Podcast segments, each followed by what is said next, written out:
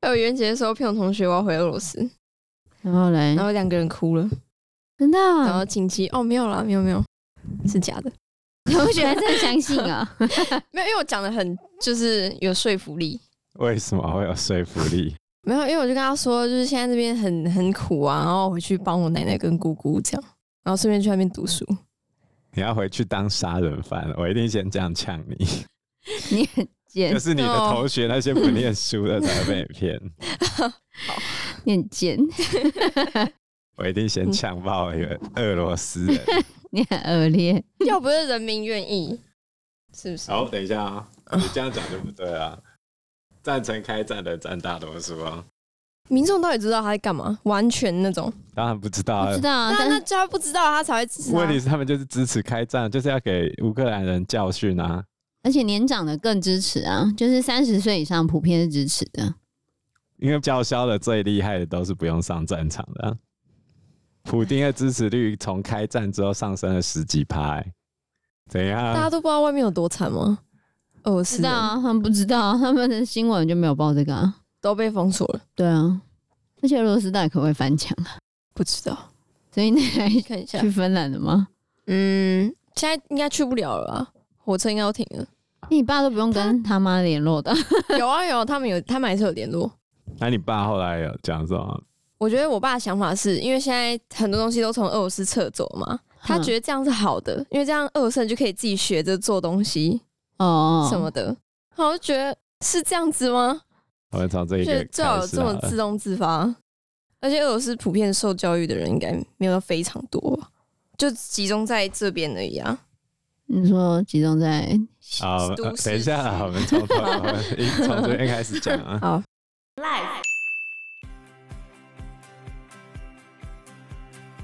就是你如果发生问题，然后要有症状你，开始有症状，开始有症状的你就知时候，然后去测，你才发现，哎呀，你吸收超过了。这样回得来吗？道回不来，对，但是永久性伤永害。久性破坏的伤害有点可怕，其实。所以假设你真的只有恶心想吐，这样也那可能刚开始，其实你还不知道你的辐射剂量多少。 Hello，大家好，我是 Joe。我是发娜，我是 Anna，乌俄战争从二月底到现在已经一个多月的时间了，目前双方的战火还是没有停息。身为俄罗斯人的发娜，你爸爸最近有什么高见呢？我觉得他最近就会觉得，因为现在已经很多东西从俄罗斯撤走了嘛，你说很多品牌，对，很多品牌，然后好像连可口可乐都买不到了。对，对他觉得这样也是好事，因为俄罗斯人就可以自己学着做东西，就自己想办法俄罗斯可乐、 啊，所以要开始走向自给自足这样子啊。之类的。这是他觉得啊，我觉得是蛮难的。你爸身为一个 博士，所以我觉得你爸对于俄罗斯就是没有发展民生工业的这件事情是理解的啊，嗯，的确啊，因为俄罗斯一直以来都靠出口原物料，对然后或者是他们之前就是以国防军事为主嘛，然后民生工业发展不好，但因为现在全球化的时代，所以你本来就进口就可以了，但是一旦发生战争或者是出现像现在被经济制裁的关系，的确就买不到。嗯，那买不到的时候怎么办？只能自己想办法。对啊，当然他这样想法可能是嗯也是其中一种想法啦，嗯对对。他的想法就是习近平现在正在推的内循环。哦、嗯，这场乌俄战争对全世界经济最大的影响，就是接下来我们的经济会开始逐渐的走向后全球化时代。我们原先的经济体系是属于全球化体系的。那前面三十年在冷战刚结束的时候，我们所有人都有从这个全球化的时代获得很多好处，然后经济不断的在上涨。但是呢，因为这一场战争，俄罗斯被经济制裁的非常惨嘛。那这些美国企业的力量，也让这些独裁国家或者是不顺美国意的国家特别害怕，比如说沙烏地阿拉伯、阿拉伯联合大公国这些国家，他们到现在都还是维持这种比较专制的政体嘛。一旦他的国家里面出现民主化的浪潮的时候，美国会支持谁还不一定哦。所以这些国家就会想着要跟美国脱钩，包含现在俄罗斯的脱钩，然后印度、中国、沙烏地阿拉伯、阿拉伯联合大公国，甚至南美洲的巴西跟一些南美洲的国家，他们为了怕自己现在的政权被推翻，可能就会开始进行跟美国的脱钩。那原先以美国跟欧洲为首的全球化体系就会开始崩裂成一块一块的小体系，然后经济就会开始开倒车，回到习近平他要做的内循环这个概念。但我觉得内循环跟疫情也有关系吧，不是吗？因为你疫情的时候，大家彼此封锁，或者是很多东西出不来，也是让很多国家开始思考，你本来就是应该要自己可以供应自己。啊，你本来可以分工合作的事情，对，因为原本是比较利益法则，对不对？嗯大家做自己擅长的东西，然后我们彼此进出口。我把我擅长的东西多做一点出口给你，然后进口你擅长的东西。这样大家成本都会压低啊。可是这种就是你要彼此开放、彼此互信，才有办法达到这样他的、现结在就没有果要啊信你啦当。然就是这样子啊！你疫情之后，大家还不是一样不？是疫情是不得已，现在是因为政治的关系，就疫情加政治啊，我觉得疫情也是一个前提，因为在疫情的时候，大家不得已的时候，你会发现不得已的时候，大家还是以自己利益为优先，不是吗？ 对啊，然后现在战争之后，就更可想而知了，每一个国家都自私了，就跟人一样，人都自私，我觉得啦。就好像现在亚马逊原先要去收购印度的第二大的线上零售商，现在印度便不卖，他们给另外一家厂商给收购去了。亚马逊还特别去印度打官司哦，就被他们当地的哦、对吧、是这样就是被他们当地的大企业收购走了，哦就不卖给美商，对不对？对吧、就怕美国的企业在当地的影响力太强了。所以你看，俄罗斯最好什么都可以自己做啊，就不用跟外面有关系啊。 北极熊牌可乐，什么东西啦？哎呀，北极熊衣 服，那以后每一个国家都要一条龙生产，所以从头到脚全部都要自己会。所以之后就不是在意效率的时代啊，是在意政权存续的时代、啊。哦，所有政府都优先考虑我政权存续，然后我的政权存续的方法不是经济进步哦，而是不能被抓住我的命根子。我觉得也要看这场战争到最后结局是怎样。他不管结局怎样，这一次制裁的威力已经强大到各国开始怕美国的经济力了嘛，所以你爸才会说这样自己做好啊。如果以单纯要维系普丁政权的稳定度来说的话，这是必然要走的路啊。所以你爸还是支持普丁哦。不是吧？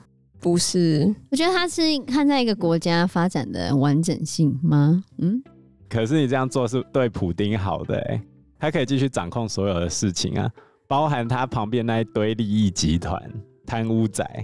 那、啊这样人民到底要怎么办？如果是这样的话，就继续被蒙骗啊，你可以继续活相在信那他堵高讲的墙里话，面，不用嗯想太多。一用九八四不用思考，世界依然会这样子持续的过下去。就好像很多俄罗斯人不知道车诺比曾经发生过核爆，为什么会不知道就真的不知道啊。啊？他他们的新闻没有报啊，最近他们还发生了一件事情，他们跑去车诺比核电厂附近挖壕沟，然后地上都是那些辐射层，然后他们把它挖起来。我们来讲一下这个新闻。俄罗斯入侵乌克兰后，占领曾经发生核泄漏事故的车诺比核电厂。乌克兰国家核电公司三月三十一日表示，俄军已经撤离车诺比核电厂。乌克兰官员透露，俄军在高放射性红森林挖壕沟时受到辐射感染，赶紧送往白俄罗斯救治。红森林是什么？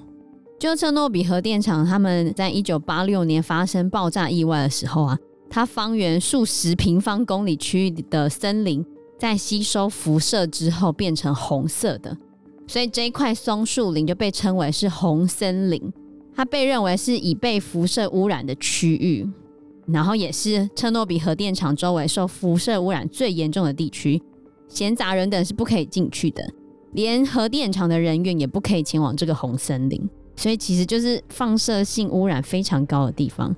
但是俄军不知道这件事情啊，他们在那边挖壕沟，那这样跑去挖壕沟会发生什么事情？会受辐射污染。但他们都不知道。那受辐射污染会发生什么事情？要看它受辐射污染的剂量多少。比较典型的症状有八个症状，第一个是恶心跟呕吐，第二个是鼻腔、口腔、牙龈跟肛门会有自发性的出血。就是流鼻血，然后牙齿出血这样子。对对对，我开始哦莫名的流血，然后如果剂量比较高的话啦，就是你的肠道黏膜也会有脱落的问题，就会流血，所以你大便就会出血。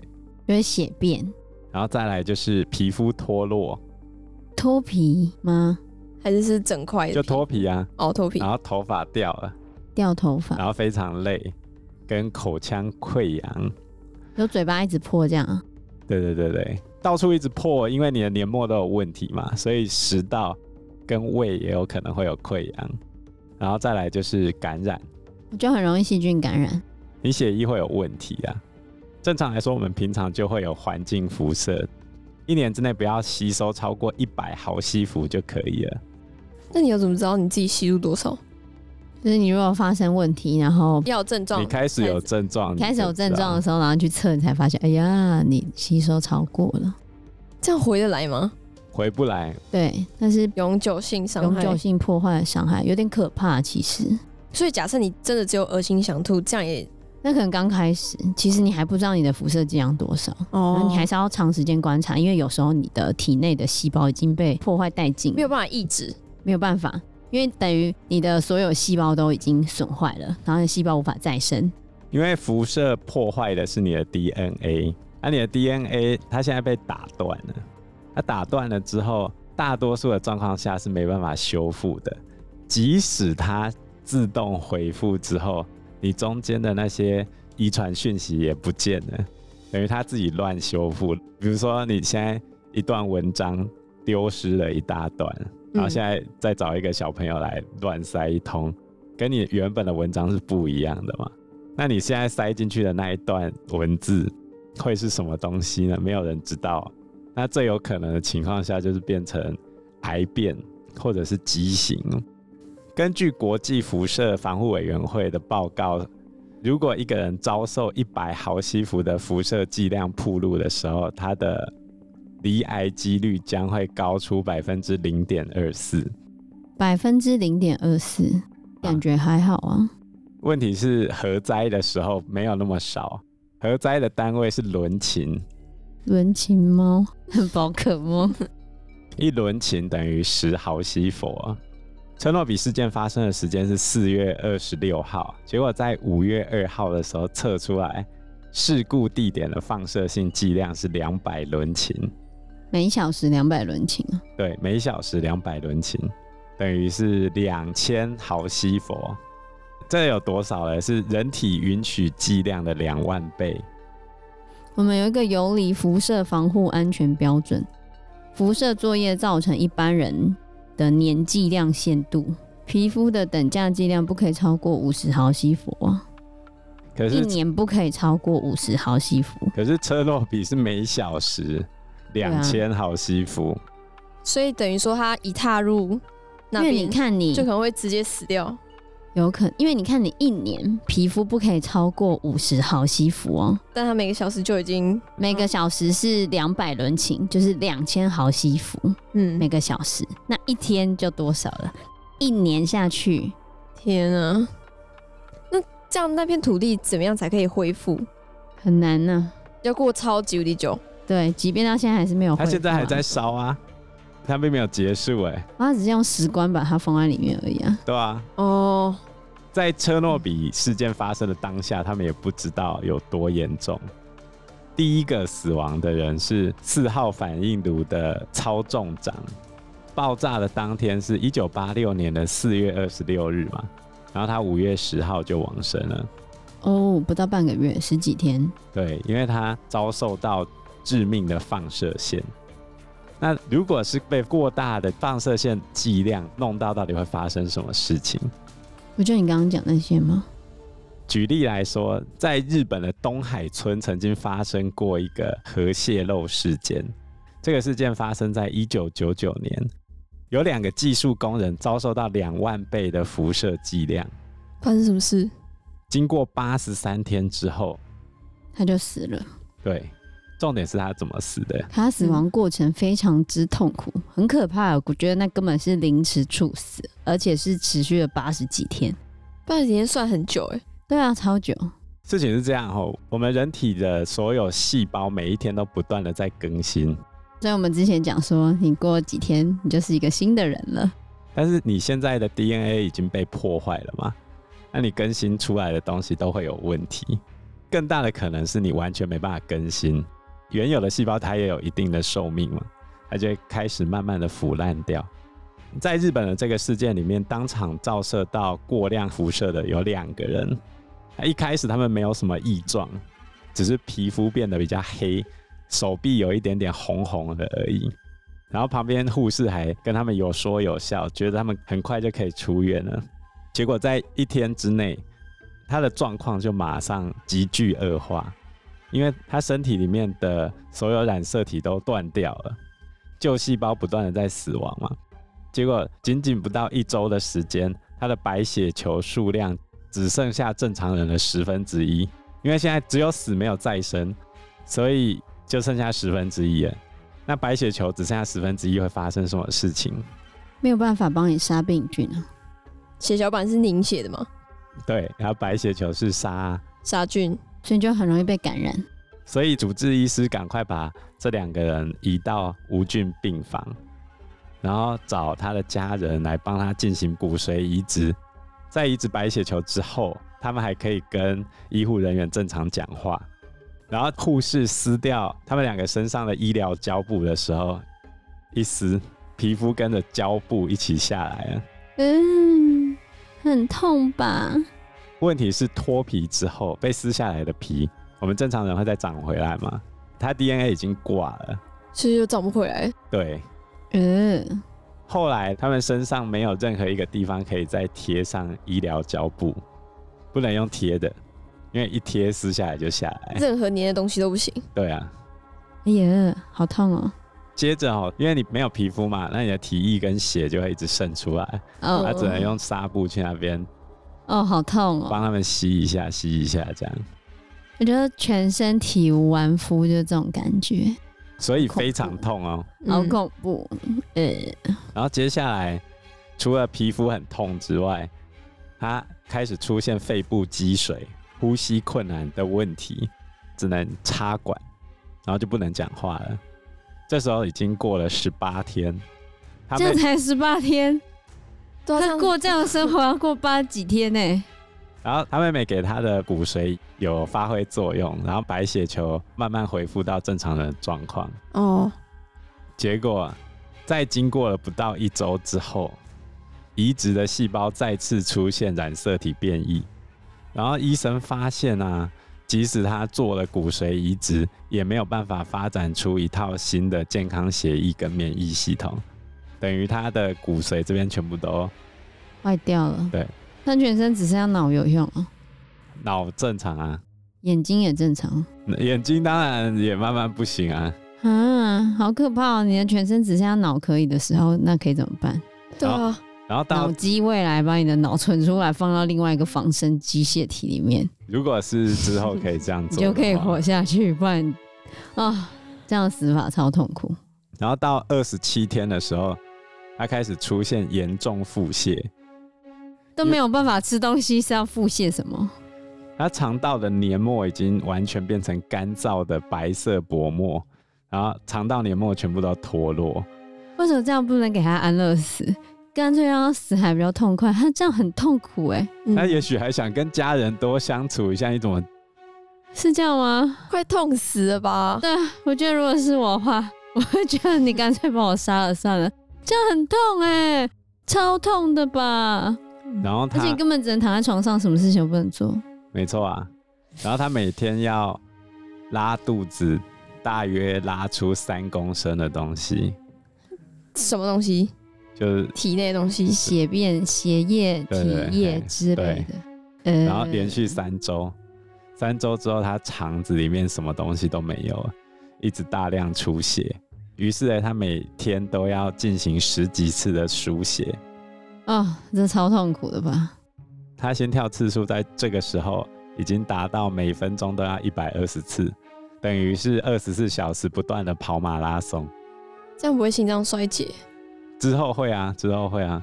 这个时间点已经到二十七天之后了嘛，这时候他身上已经没有任何表皮了，没有任何表皮，就是皮肤都没了，所以他整个人看起来就是好像进阶巨人那样吗？也没有到那么夸张啦。就是你烧伤完下面不是有一层真皮层啊，这样一粉路红下色去这样子。嘿哦，接下来医生就用培养皿帮他做人工皮肤来帮他植皮，结果这个人工皮肤根本没办法植皮，然后到第五十九天，比较严重的这一个心脏就停住了，然后还帮他急救，不就不要急救，他已经很痛苦了，我觉得，哦，嗯好惨哦，然后停了之后又把它垫回来嘛，哦哦，天哪，我觉得这根本就是，折磨，对救啊，救回来之后嘞，他的多个器官都有出现衰竭现象，然后免疫细胞开始攻击其他正常细胞。他们为什么要救他？他们是要做实验吗？没有啦，我好坏。我觉得他们干嘛要救他？我没有办法想象，我觉得这样真的超痛苦的。所以在第五十九天被救回来之后，他已经被确认没办法感知外界或者做出任何回应啊。他现在根本就植物人啊，对，而且还是遍体鳞伤、体无完肤的植物人。然后到第六十五天的时候，再次病变，免疫细胞开始大量扩散攻击正常细胞，然后白血球全部没了，几乎没了，红血球也越来越少。呃，医生只能二十四小时不断的输血给他，可这根本是浪费医疗资源的无效治疗，而且病人很痛苦哎、我实在不懂为什么那时候要做这样子的无效治疗。然后这个比较严重的，拖到第八十一天的时候，主治医师就跟家属讨论嘛，啊，家属就说如果他心脏停的话，就不要再救他了。结果在第八十三天的时候，他就往生了。我好奇这个医药费应该是政府出的吧？应该是吧？应该是公司要出的啦，哼，好恐怖哦！我觉得这根本就是一部可怕的灾难片。另外一个更惨，好不好？这个八十三天挂了嘛，另外一个撑了两百二十一天，同样吗？同样的遭遇吗？它的过程大致是类似的，天快哪，慢而已。这太可怕了！因为时间关系，我们这一集节目就到这边喽。有任何的建议都可以在留言区告诉我们，或者是直接在 Facebook 或者是 IG 嗯留私讯言我们，我们嗯，都会回应你哦。那我们这一集节目就到这个地方喽，谢谢大大家，家，谢谢大家，拜拜。拜拜拜拜。